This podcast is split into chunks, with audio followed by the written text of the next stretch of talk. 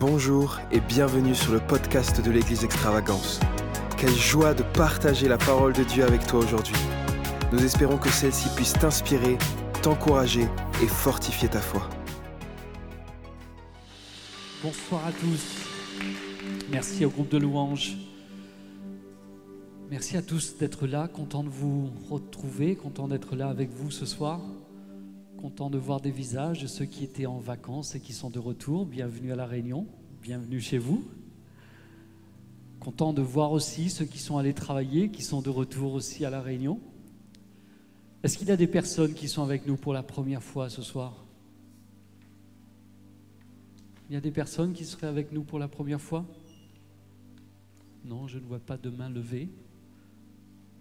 En tout cas, si vous êtes là et que vous n'osez pas lever la main, soyez quand même les bienvenus et bienvenue à, tout le monde, à chacun d'entre vous. Donc on va continuer ce soir euh, dans cette série euh, du roi Ézéchias. On parle du roi Ézéchias en ce moment. Donc euh, un roi qui a marqué sa génération, un roi qui a amené un, un véritable réveil dans sa génération. Et nous avons vu quel cœur extraordinaire il avait. Nous avons vu comment il a servi Dieu avec passion, avec enthousiasme, avec énergie, avec détermination. On a vu comment Ézéchias a réparé le, temple, les portes du temple, comment le, le, roi Ézéchias a ramené, a cherché à ramener le cœur du peuple vers Dieu. On a vu comment il a restauré l'adoration dans le temple. Nous avons vu aussi comment euh, il s'attachait à obéir à la parole de Dieu. On a vu que c'était un roi obéissant. Nous avons vu que c'était un, intercesseur. Il priait lorsque le peuple euh, s'était rendu à Jérusalem et que tout le monde ne s'était pas sanctifié comme Dieu l'avait demandé. Eh bien, il s'est mis devant Dieu pour intercéder en faveur du peuple, pour prier pour le peuple. On a vu comment il, réagissait vis à -vis de ceux qui se moquaient de lui, du peuple euh, qui se moquait de lui parce qu'il voulait euh, ramener le peuple à célébrer la Pâque à Jérusalem. On a vu comment il réagissait, comment il répondait aux attaques, aux intimidations, de, les accusations de Sanakérib, le roi d'Assyrie qui euh, cherchait à, attaquer le peuple et à l'attaquer lui. On a vu comment, lorsqu'il entendait des choses négatives, ce qu'il faisait. Il entrait dans le temple, il allait dans la présence de Dieu, il cherchait le cœur de Dieu, il priait, il plaçait ses besoins, il plaçait les besoins du peuple devant Dieu. Et aujourd'hui, on va revenir sur ce qui s'est passé juste après la Pâque. Donc il y a eu cette fête énorme qui, qui s'est prolongée, et pendant sept jours, le peuple a célébré Dieu, et ils ont fait une fête extraordinaire pour rendre gloire à Dieu, pour honorer Dieu. Quelque chose qui ne s'était pas produit depuis bien longtemps en Israël. Et juste, donc après ces sept jours, on va lire ensemble quelques versets dans Deux Chroniques, le chapitre 31, et on va lire les cinq premiers versets de ce chapitre. La parole de Dieu nous dit, lorsque tout cela fut terminé, donc c'était la Pâque, les, sept jours de fête euh, à Jérusalem, tous ceux d'Israël qui étaient présents partirent pour les villes de Juda. Ils brisèrent les statues, abattirent les idoles, renversèrent entièrement les hauts lieux et les autels dans tout Juda et Benjamin et dans, les, et Éphraïm et Manassé. Puis tous les enfants d'Israël retournèrent dans leur ville, chacun dans sa propriété. Ézéchias rétablit les classes des sacrificateurs, des Lévites d'après leur division, chacun selon ses fonctions sacrificateurs et lévites pour les holocaustes, les sacrifices d'action de grâce pour le service, pour les chants et les louanges aux portes du camp de l'Éternel. Le roi donna une portion de ses biens pour les holocaustes et pour les holocaustes du matin et du soir, et pour les holocaustes des sabbats, les nouvelles lunes et des fêtes, comme il est écrit dans la loi de l'Éternel. Notez bien ici, comme il est écrit dans la loi de l'Éternel. Et il dit au peuple et aux habitants de Jérusalem, donnez, de donner la portion des sacrificateurs et des lévites afin qu'ils observassent fidèlement la loi de l'Éternel. Lorsque la chose fut répandue, répandue pardon, tous les enfants d'Israël, les enfants d'Israël donnèrent en abondance les prémices du blé, du mou, de l'huile, du miel et de tous les produits des champs. Ils apportèrent aussi en abondance la dîme de tout. Nous voyons ici donc le, fruit d'un réveil qui prend place en Israël, parmi le peuple de Juda. Il y a un retour à Dieu. Et ce réveil se manifeste par le fait que les Israélites vont enlever les idoles de leur vie pour redonner à Dieu la place qui doit être la sienne. Il y a euh, cette prise de conscience qui vient à nouveau dans le cœur du peuple et ils vont briser les statues, abattre les idoles, renverser les hauts lieux qui ont été construits auparavant. C'est une des caractéristiques du réveil. Lorsqu'il y a le réveil, on remet Dieu à sa place. On enlève les idoles, on enlève les choses qui avaient pris la place de Dieu dans notre vie pour remettre, comme on vient de le chanter, Jésus au centre. On voit aussi que Ézéchias rétablit les sacrificateurs. Il rétablit les sacrificateurs et les lévites. Et la parole de Dieu nous dit chacun selon ses fonctions. Et l'un des fruits du réveil, c'est que chacun est rétabli dans ce pourquoi il a été créé par Dieu. Nous avons tous été créés dans un but particulier. Dieu nous a créés et nous a placés sur cette terre dans un but particulier. Et lorsque le réveil prend place, eh bien, ce pourquoi on a été créé reprend place. On prend conscience qu'on a été créé pour accomplir des choses pour Dieu, de sa part. Et le réveil se manifeste aussi par un retour à la générosité. On voit donc que le peuple recommence à donner. Le roi lui-même donne une portion de ses biens. Ça commence par la tête. Ça commence par celui qui est en position d'autorité. Et ce soir, je ne pourrai pas vous parler de ce sujet, de la générosité de la dîme, si je ne le mettais pas en pratique moi-même dans ma propre vie. J'ai commencé à pratiquer la dîme depuis le tout début de ma conversion. Et les premières dîmes que je donnais à Dieu, eh bien, c'est les dîmes que je recevais avec mon argent de poche. À l'époque, j'avais 10 francs. Donc, je parle bien en francs, on n'était pas, en euros. En euros. Est-ce qu'on est heureux d'être en euros? Je ne sais pas. Mais j'avais 10 francs d'argent de poche et j'avais un scooter, un Peugeot Rapido, qui n'avait de Rapido que le, nom. Et donc, sur les 10 francs que j'avais, eh bien, je donnais ma dîme, je donnais un franc. Et, euh, le reste, eh bien, j'utilisais pour, euh, pour euh, mettre de l'essence dans le fameux Rapido. le Rapido que j'ai utilisé une fois pour aller faire une visite à Silaos. Je suis allé rendre visite à, à une famille pour évangéliser dans une famille à Silaos. Et comment ça s'appelle Le fond du fond, là? Il est, à, il est à corde. Je suis allé à Silaos avec mon rapido. Je peux vous dire que le soir, au retour, j'étais pressé de rentrer parce que je ne trouvais plus ma place sur le siège de la moto. Mais euh, voilà, donc depuis, depuis tout début de ma conversion, j'ai compris que c'était quelque chose qui était important que d'honorer Dieu avec mes dîmes et mes offrandes. Et le roi Ézéchias l'avait compris aussi, et la parole de Dieu nous dit qu'il donne une portion de ses biens, et il dit aux Israélites et aux habitants de Jérusalem de donner. Et on voit le peuple qui donne en abondance, et il est question de deux choses ici. Ils donnent en abondance les prémices, et ils apportent en abondance la dîme de tout. Donc nous voyons ici un retour à la générosité, mais surtout un retour à la générosité envers Dieu vis-à-vis de l'œuvre de Dieu, parce que le peuple avait perdu cette habitude d'amener leurs dîmes, d'amener leurs prémices dans le temple. Et il est précisé au verset 3 euh, et au verset 4 qu'on a lu que ils ont agi comme il est écrit dans la loi de l'Éternel.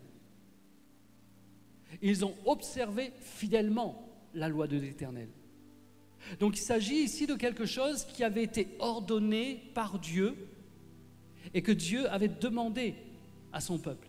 Et le véritable réveil se trouve, se manifeste par un retour à ce que Dieu dit, à la parole de Dieu. Ézéchias amène le peuple à s'aligner à tous les niveaux par rapport à la parole de Dieu. Non seulement dans l'adoration, dans le service, dans la sanctification, dans le fait de rétablir chacun dans ses fonctions dans le temple, mais aussi dans le principe des prémices et de la dîme. Qu'est-ce que la dîme?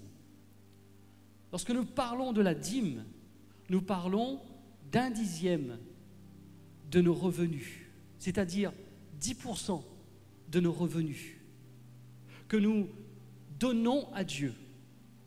Et lorsque nous considérons ce principe dans la parole de Dieu, euh, il y a de nombreux passages qui en parlent, et ce soir j'aimerais lire avec vous dans Exode, le chapitre 13, le verset 2, où Dieu va dire ceci au peuple d'Israël.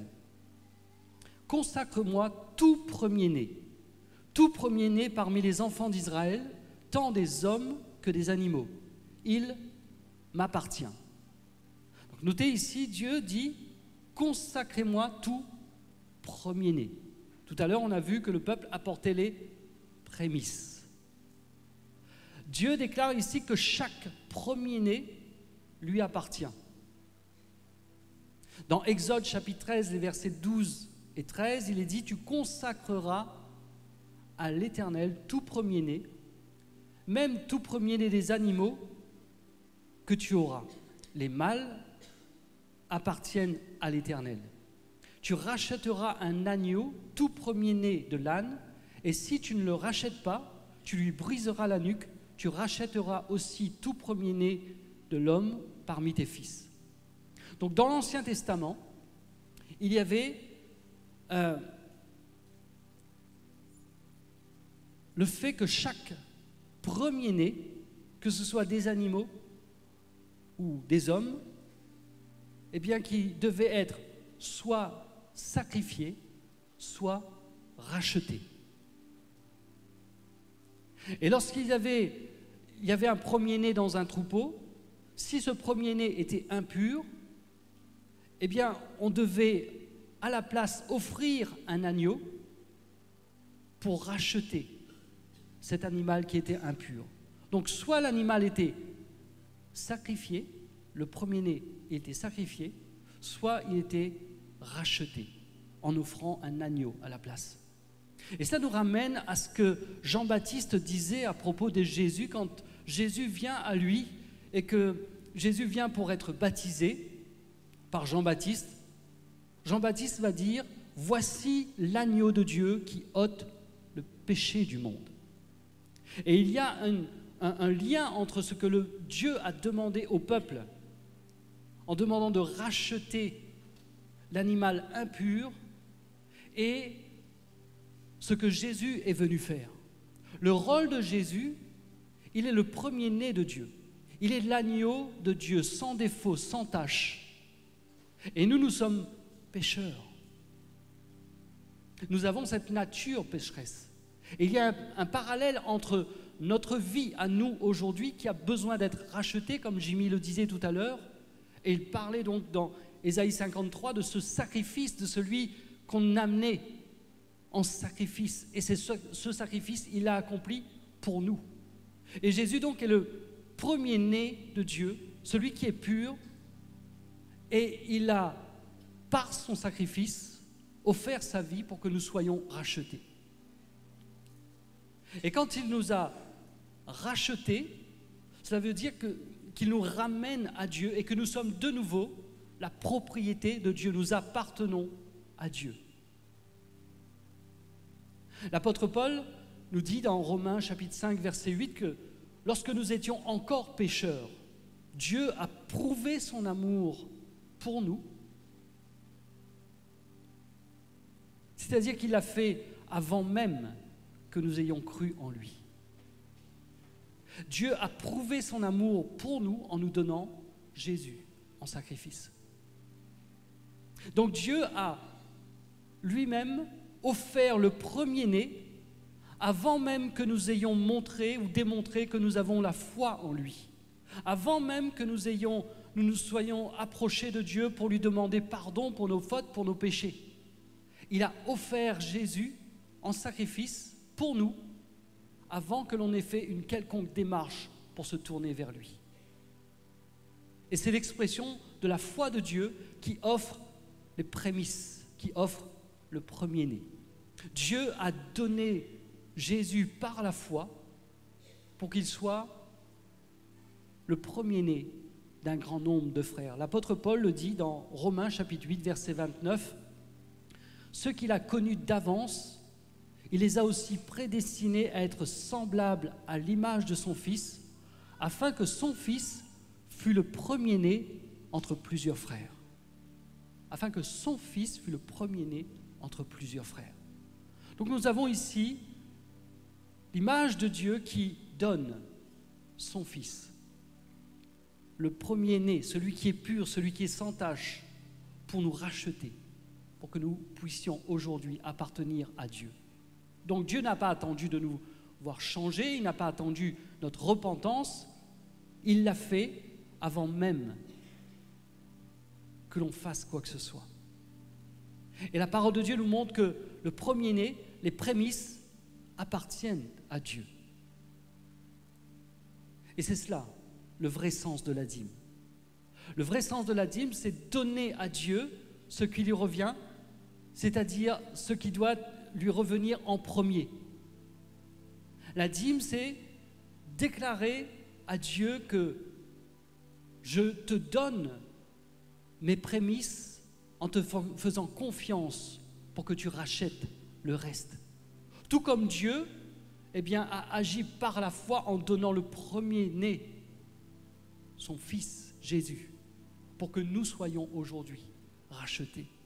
Et c'est un acte de foi. Obéir à Dieu dans nos dîmes et dans nos offrandes, c'est un acte de foi. C'est décider de mettre Dieu en premier. C'est accepter de lui donner la première place dans notre vie en lui faisant confiance, qu'en remettant entre ses mains cette partie de nos finances, il va prendre soin de nous et bénir les 90% que nous avons à notre disposition. La dîme, c'est un acte par lequel on peut démontrer à Dieu notre reconnaissance. Et la parole de Dieu parle de prémices. De prémices, donc ce que, ce que l'on donne en premier. Tout comme Jésus a été donné en premier. La dîme, c'est un point de départ. C'est par là que nous pouvons commencer pour apprendre à manifester le cœur de Dieu et à exprimer la générosité. Ce n'est pas un aboutissement, c'est un point de départ. La parole de Dieu nous, nous dit dans Lévitique chapitre 7, verset 27, verset 30, euh, Dieu dit au peuple, toute dîme prélevée sur les produits de la terre, sur le fruit des arbres, appartient à l'Éternel. C'est une chose sacrée qui est à lui. Donc constamment, concernant les, les possessions du peuple d'Israël, Dieu dit que toute la dîme appartient à Dieu. Dans Proverbe, la parole de Dieu nous encourage à honorer Dieu en lui donnant nos prémices, les prémices de nos, revenus. Et les enfants de Dieu offraient à Dieu, donc le peuple d'Israël offrait à Dieu en premier lieu et non en dernier lieu, eh bien ce qu'ils recevaient du fruit de leur travail, ce qu'ils recevaient de, des cultures ou des animaux qu'ils élevaient. Et nous voyons dans le livre de Malachie que Dieu va à un moment donné interpeller le peuple. Parce que comme dans le, temps du, roi Akaz, donc qui était le père d'Ézéchias, eh bien le peuple n'amenait plus leur offrande, leur dîme dans la maison de Dieu. Et dans, dans Malachie, le dernier livre de l'Ancien Testament, le peuple est de nouveau dans cette attitude où il n'amène plus. Et Dieu dit, vous me volez. Et dans Malachie, la parole de Dieu nous dit un homme peut-il, Dieu qui s'adresse au peuple, et il dit un homme peut-il voler Dieu? Pourtant vous me volez. Puis vous demandez en quoi t'avons-nous volé? Lorsque vous retenez vos offrandes et vos dîmes, vous êtes sous le coup de la malédiction parce que tout ce peuple, vous tous, vous me volez. Et Dieu dit, apportez donc vos dîmes dans la totalité dans le trésor du temple afin qu'il ait des vivres dans la demeure de l'Éternel. Et on voit ici que Dieu reprend le peuple d'Israël parce qu'ils ne vivent plus, parce qu'ils ne pratiquent plus ce commandement que Dieu leur avait donné. Dans le Nouveau Testament, Jésus a, confirmé, a, a montré que les dîmes, quel que soit le, revenu, étaient toujours demandés par Dieu. Dans Matthieu chapitre 23, verset 23, Jésus parlait de, de donner euh, la dîme de tout. Mais il n'y a plus d'autres mentions en dehors de ce passage dans le Nouveau Testament et dans les évangiles du fait de donner la dîme. Elle n'est plus dans le Nouveau Testament ni ordonnée ni annulée. Et ça soulève eh bien, à notre époque, des questionnements. Est-ce qu'il faut continuer à pratiquer la dîme? Est-ce qu'il faut continuer à donner la dîme? Puisque le Nouveau Testament n'en parle pas véritablement. Par contre, lorsque nous lisons le Nouveau Testament, ce que nous pouvons constater, c'est qu'à chaque fois qu'il est question de don, eh bien, on voit que la libéralité dans le Nouveau Testament dépasse largement la notion de la dîme. On voit par exemple euh, au moment de la Pentecôte qu'il euh, y a une effusion du Saint-Esprit, là encore donc un réveil, un retour à Dieu, les gens sont touchés. Et la parole de Dieu nous dit qu'ils vendaient leur maison et qu'ils mettaient tout en commun. Ça va bien au-delà que de donner simplement la dîme. Alors, quand on considère les enseignements de Jésus dans le Nouveau Testament, qu'est-ce qui nous paraît plus facile De mettre en pratique l'ancienne alliance ou ce que Jésus dit dans la nouvelle alliance. Si on regarde par exemple ce que Jésus enseigne, il va dire, on vous a appris euh, œil, pour œil pour dent pour dent.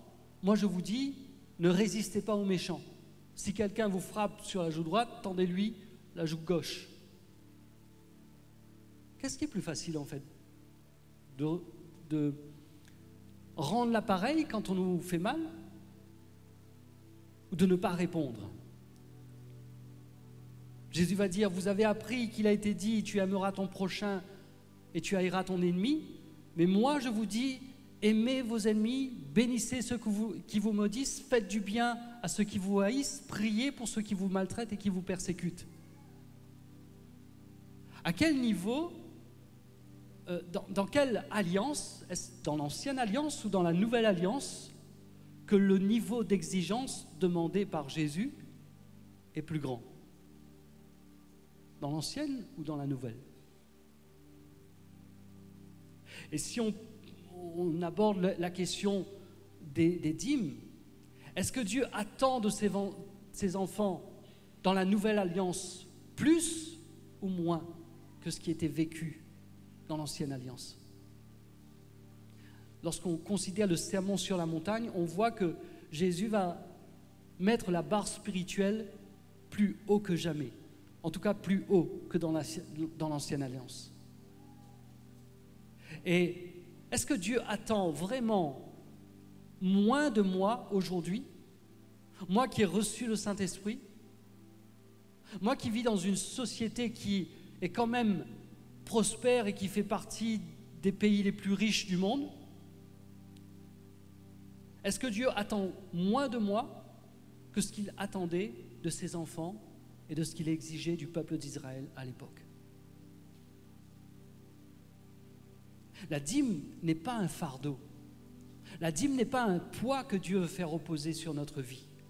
La dîme est un moyen par lequel Dieu veut nous mettre sur le chemin de la libéralité.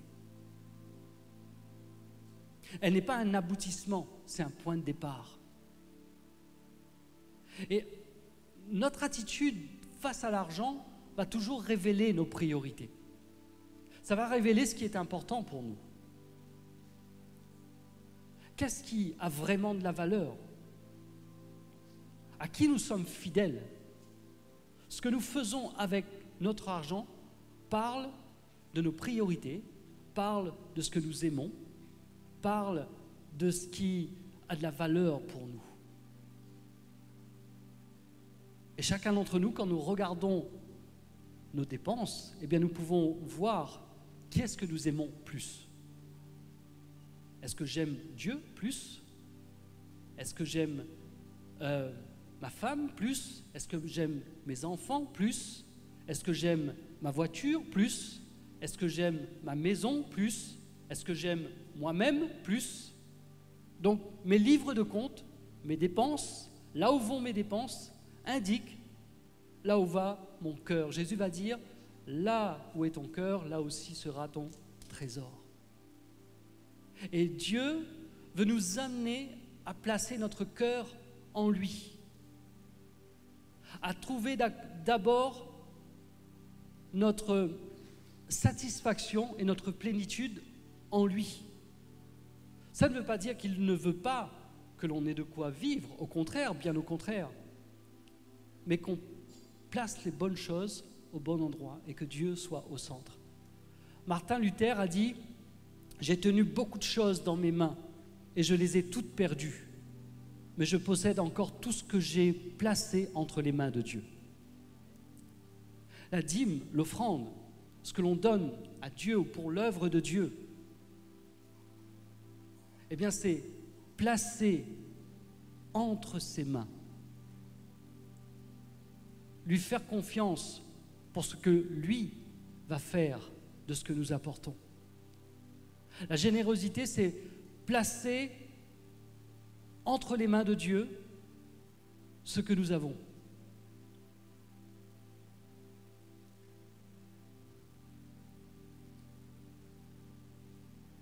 Et ça passe par ce que nous donnons pour son œuvre. C'est une expression de notre générosité envers Dieu et c'est une expression aussi de notre générosité vis-à-vis des autres.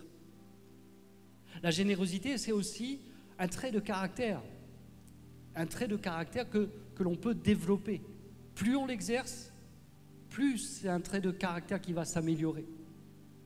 Plus on l'exerce, plus on va aussi goûter aux fruits qui découlent de notre générosité plus on exerce, plus on va se rendre compte que Dieu est fidèle envers nous. Plus nous donnons, plus nous recevons en retour. Parce que Dieu est un Dieu généreux. Il est le meilleur donateur qu'il existe dans l'univers. Et nous ne pourrons jamais donner plus que lui.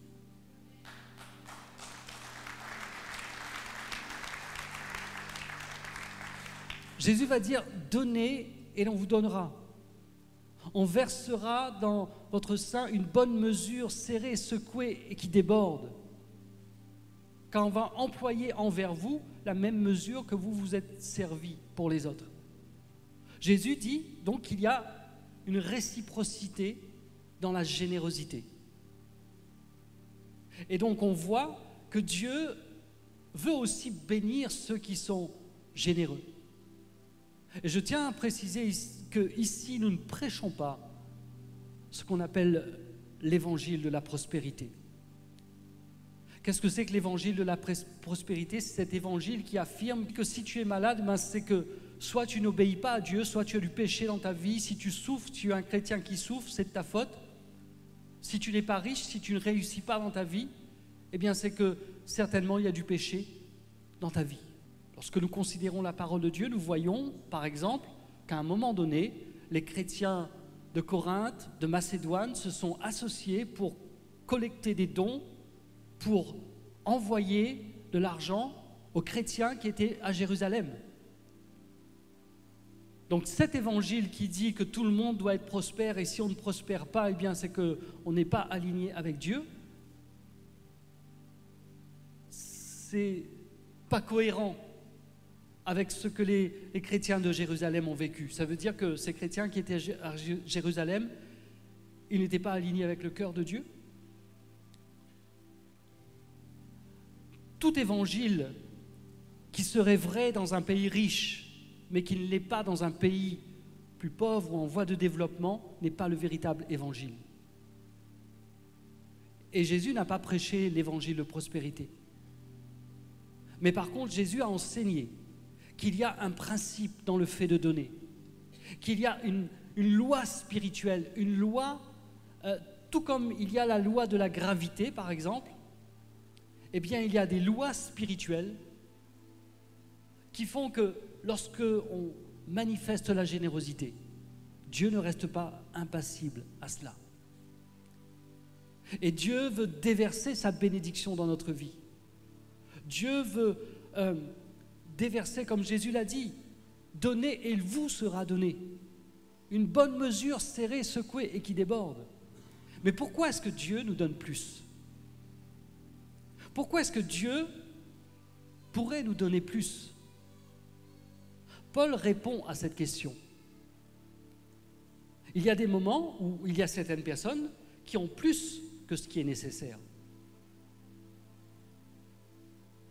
Et l'apôtre Paul nous montre, eh bien, pourquoi est-ce que Dieu veut nous donner plus Lorsqu'il va dire dans 2 Corinthiens, chapitre 9, verset 8 et les versets 11, Paul va dire, et Dieu peut vous combler de toutes sortes de grâces afin que possédant toujours en toutes choses de quoi satisfaire à vos besoins, vous ayez encore en abondance pour toute bonne œuvre. Et au verset 11, il est dit, vous serez de la sorte enrichis à tout égard pour toute espèce de libéralité. Pourquoi est-ce que Dieu veut nous bénir et nous donner plus?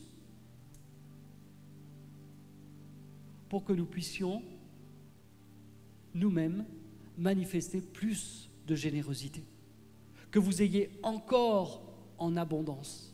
Donc Dieu dit qu'il y a, lorsque nous donnons, cette loi spirituelle qui fait que Dieu lui-même va nous bénir en retour, mais est-ce qu'on donne dans le but d'être béni en retour? Est-ce que c'est notre, motivation? Non, ça fait simplement partie d'une loi spirituelle qui se manifeste dans notre vie. Et l'apôtre Paul nous donne ici la raison pour laquelle Dieu veut nous bénir plus.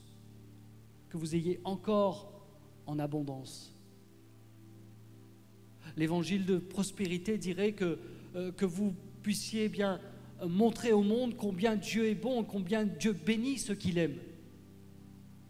Mais ce n'est pas ce que l'apôtre Paul dit ici. Paul est en train de dire ici, vous aurez en abondance pour toute bonne œuvre. Vous serez enrichis pour toute espèce de libéralité. Dieu n'accorde pas la prospérité pour améliorer notre niveau de vie. Il nous accorde la prospérité pour améliorer notre niveau de don.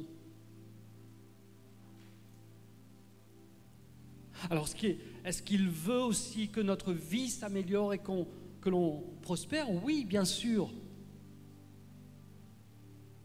Mais le cœur de Dieu, c'est qu'on apprenne et qu'on vive pour manifester son cœur.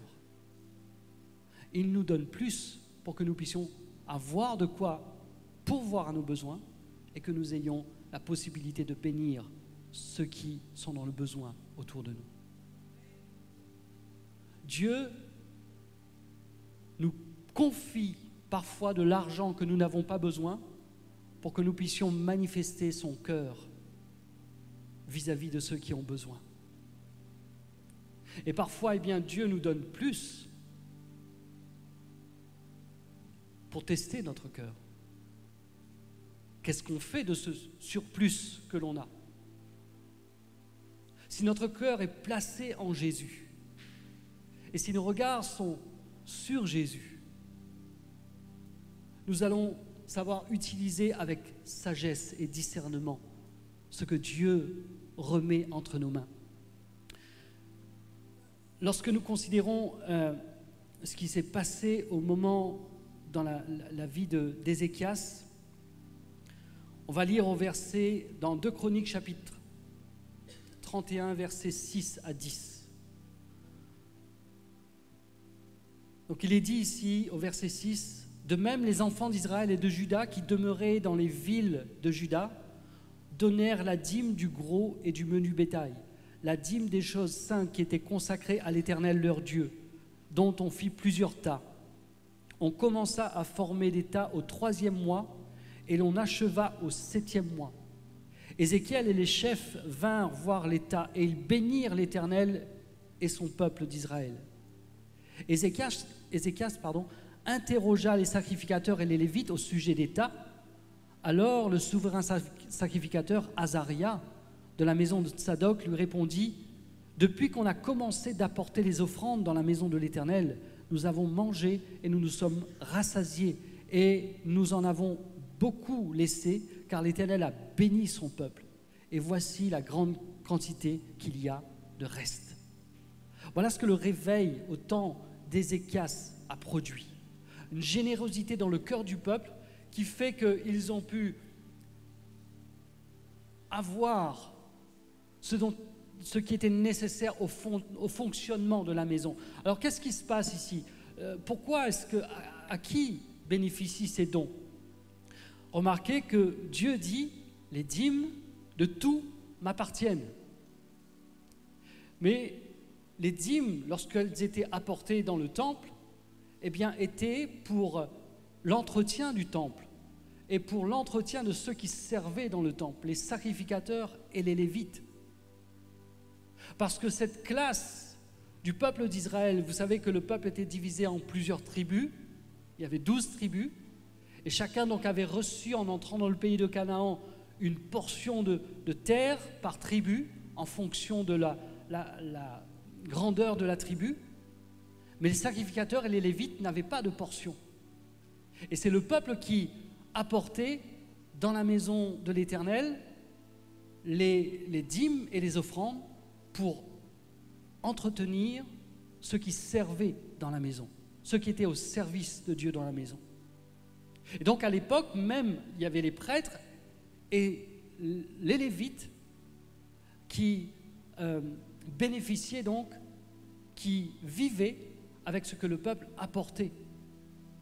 Et lorsque Ézéchias donc a ramené le peuple à vivre, à expérimenter la générosité en amenant dans la maison de l'Éternel, on voit qu'il y a eu une profusion dans la maison de l'Éternel. Il y a eu des tas. Et ce que Ézéchias a fait, on n'aura pas le temps de le lire, mais ce que Ézéchias a fait, il a établi des personnes pour gérer ces biens qui avaient été amenés dans la maison de l'Éternel pour que chacun ait sa part, chacun ait sa portion. Et Dieu, en fait, chacun d'entre nous, nous avons la responsabilité devant Dieu de gérer ce qu'il met à notre disposition. La parole de Dieu nous dit que notre corps ne nous appartient plus à nous-mêmes. Nous sommes le temple du Saint-Esprit et nous appartenons à Dieu. Et ce que nous avons, eh bien, ce n'est plus à nous-mêmes non plus. Ça appartient à Dieu.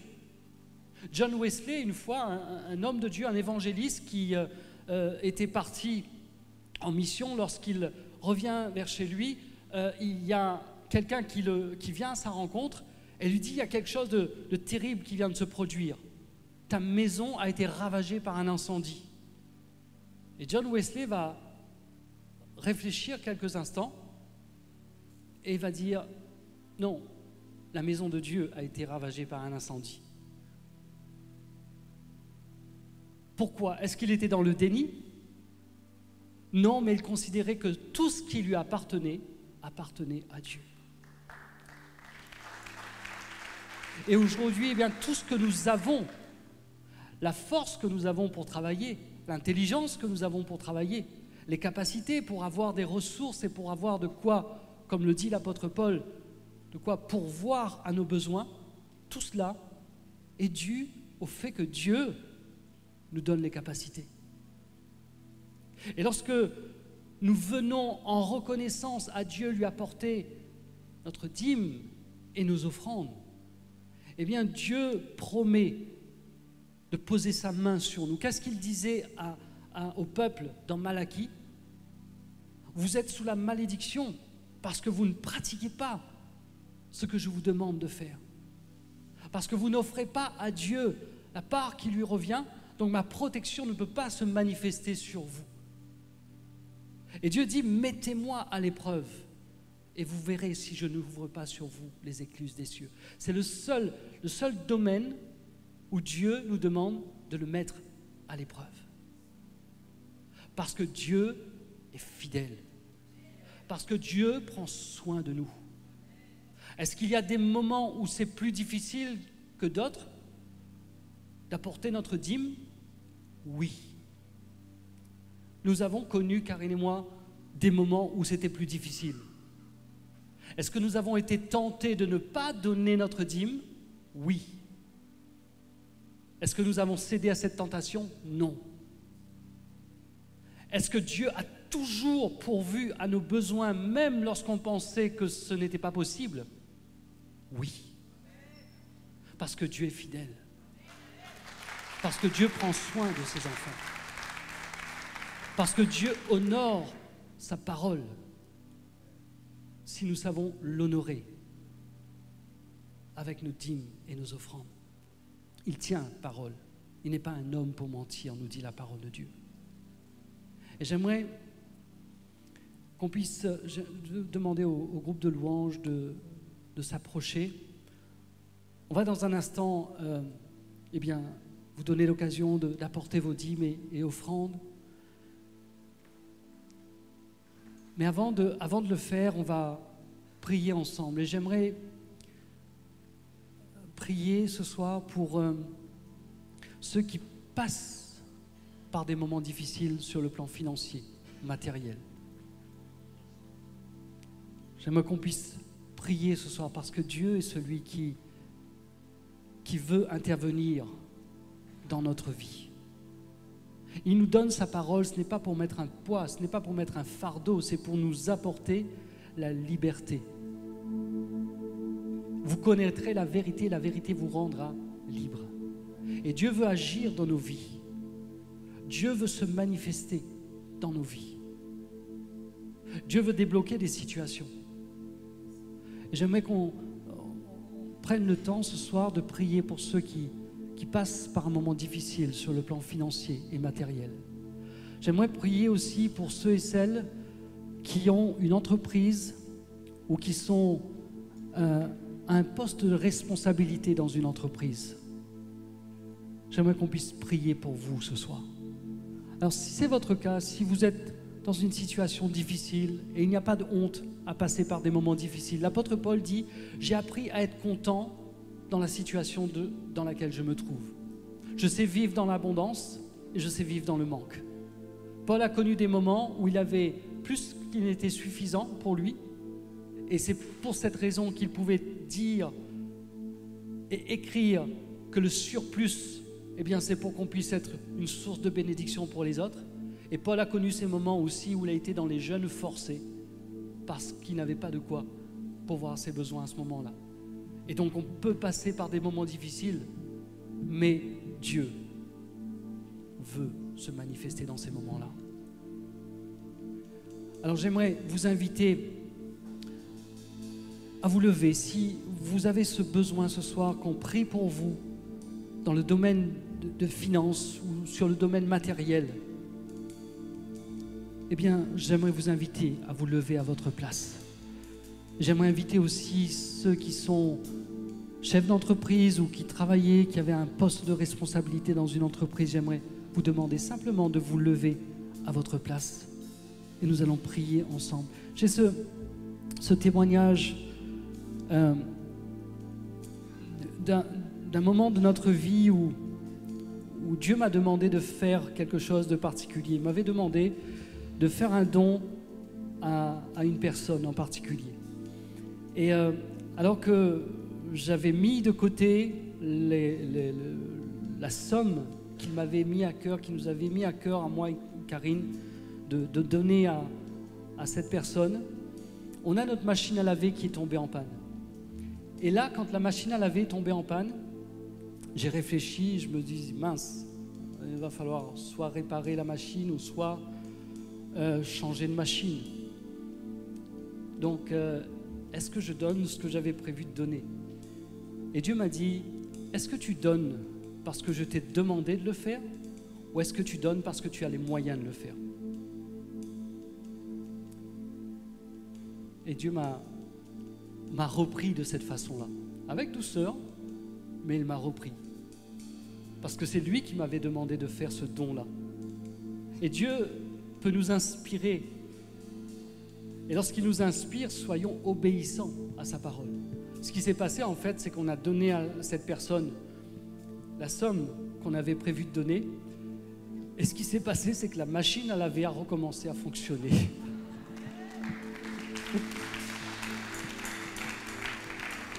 Alors on va prier ensemble ce soir. On va prier pour ces bien-aimés qui se sont levés. Si, si vous ne vous êtes pas encore levé, vous voulez vous lever, eh bien levez-vous à votre place. On va prier ensemble ce soir parce que on sait que Dieu a ses regards sur ses enfants.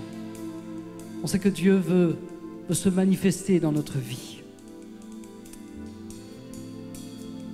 Seigneur, nous sommes devant toi ce soir et nous venons, Seigneur, en ta présence. Alors que nous sommes devant toi, Seigneur, nous prions pour ces bien-aimés, Seigneur, qui se sont Nous voulons prier, Seigneur, pour ceux qui passent par des moments difficiles. Ceux, Seigneur, qui traversent, Seigneur, des moments où financièrement c'est compliqué. Nous les remettons devant toi ce soir et nous prions, Seigneur, parce que tu es le Dieu qui n'abandonne pas tes enfants, Seigneur. Ta parole nous dit jamais le juste n'a été abandonné. Les lionceaux et les éprouvent la faim. Ta parole nous dit que les lionceaux éprouvent la faim, mais le juste ne sera jamais abandonné. Seigneur, tu es celui qui peut pourvoir, comme tu as pourvu aux besoins du peuple d'Israël dans le désert, en envoyant des cailles, comme tu as pourvu aux besoins d'Élie de manière complètement surnaturelle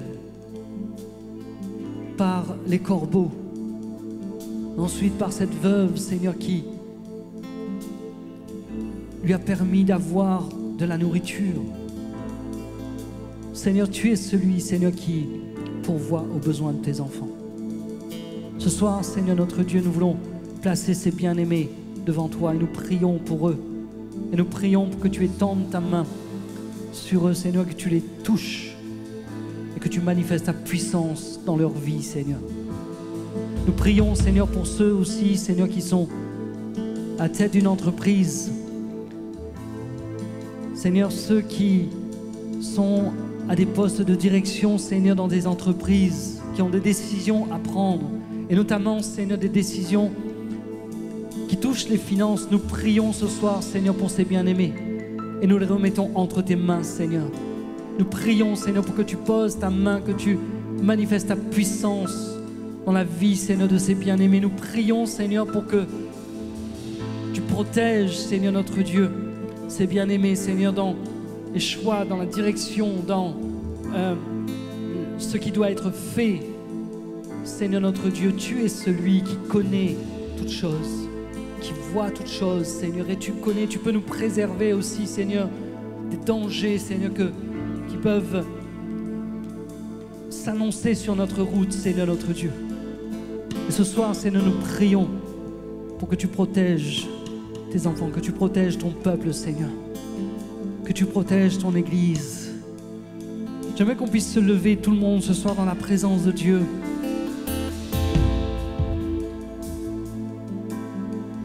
Saint-Esprit, nous sommes devant toi ce soir, Seigneur. Nous sommes ce peuple, Seigneur, que tu as racheté. Tu as racheté à un grand prix. Le prix que tu as payé, Seigneur, est inimaginable, Seigneur. Parce que tu as donné ton Fils unique. Parce que tu as donné, Seigneur, ton Fils, cet agneau pur, sans tache. Alors que nous étions embourbés dans nos péchés, alors que nous étions loin de toi. Et tu nous as donné, Seigneur, ton premier-né afin que nous soyons rachetés. Et ce soir, Seigneur, nous voulons tenir devant toi, Seigneur, et nous prions pour que tu nous donnes, Seigneur, de comprendre ce principe, ces principes, Seigneur, que tu nous donnes dans ta parole. et que tu nous donnes, Seigneur, de les vivre pleinement, Seigneur notre Dieu. Pour que nous puissions expérimenter aussi, Seigneur, toute la grâce et toute la bénédiction, Seigneur, qui accompagne le fait, Seigneur, d'obéir Nous prions ce soir, Seigneur, pour que tu préserves ton peuple, que tu préserves ton Église. Seigneur notre Dieu, nous prions ce soir avec un cœur humble et si, Seigneur, nous n'avons pas fait un bon usage des ressources que tu as mis à notre disposition, Seigneur, nous te demandons pardon. Si nous n'avons pas su, Seigneur, utiliser correctement, Seigneur, ce que tu nous as donné, nous te demandons pardon, Seigneur. Pardonne-nous, Seigneur, pour toutes les fois, Seigneur, où nous avons agi de manière égoïste. Pardonne-nous, Seigneur, pour toutes les fois, Seigneur, où nous n'avons pas été sensibles à la voix de ton esprit et nous n'avons pas fait, Seigneur, ce que nous aurions dû faire avec ce que tu nous as donné dans ta grâce. Pardonne-nous, Seigneur, pour toutes les fois où nos biens, Seigneur, ont été au centre de notre vie où nous avons davantage considéré, Seigneur, les bénédictions que tu nous as données, plutôt que toi qui bénis. Ce soir, Seigneur notre Dieu, nous voulons nous tenir devant toi avec ce cœur, Seigneur, qu'a eu Ézéchias, avec ce cœur qu'a eu le peuple, Seigneur, au temps d'Ézéchias. Et nous prions, Seigneur, pour que nous puissions vivre pleinement, Seigneur, ce que tu veux nous voir vivre, ce que tu veux nous voir expérimenter. Ce soir, Seigneur, nous tournons nos cœurs vers toi. Et nous voulons, Seigneur, que tu sois le trésor de notre cœur. Parce que Jésus, tu as dit, là où est ton cœur, là aussi sera ton trésor. Jésus, nous voulons te chérir plus que tout. Nous voulons t'aimer plus que tout. Nous voulons te donner la première place en toutes choses et nous t'invitons à prendre la place. Et alors que nous prenons ce chant, eh bien, je vous invite à venir apporter vos, offrandes, vos dîmes dans les urnes qui sont à votre disposition. Pour ceux qui veulent le faire ici en présentiel et pour les autres, vous pouvez le faire aussi en ligne. Oui, Seigneur, ce soir, nous bénissons ton nom et nous te remercions. C'est notre prière, Seigneur. Nous voulons te refléter. Nous voulons, Seigneur, que tu règnes en nous, que tu règnes dans nos cœurs, que tu règnes dans nos pensées, que tu règnes dans nos actions, que tu règnes dans nos paroles, que tu règnes dans nos finances, que tu règnes dans tous les domaines de notre vie, Seigneur. Parce que tout appartient, Seigneur notre Dieu. Nos vies t'appartiennent, nous sommes à toi, Seigneur. Et ce soir, nous voulons, Seigneur, nous abandonner entre tes mains. Et nous prions, Seigneur, pour cette semaine, Seigneur notre Dieu, que nous allons avoir. Et nous voulons, Seigneur, que pendant cette semaine, Seigneur, que tu puisses nous permettre de vivre aussi, Seigneur, pour toi, Seigneur.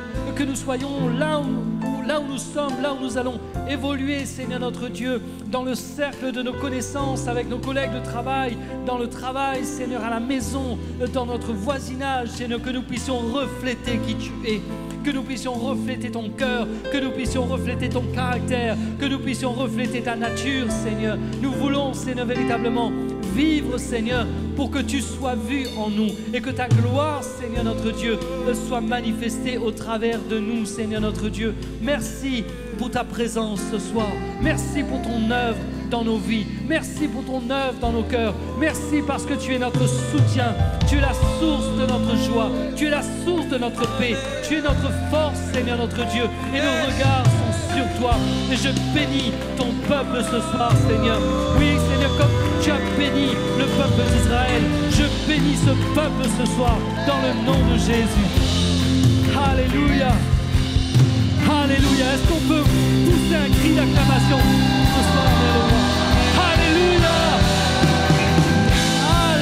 Jésus, tout pour toi. Tout pour toi, Jésus. Alléluia.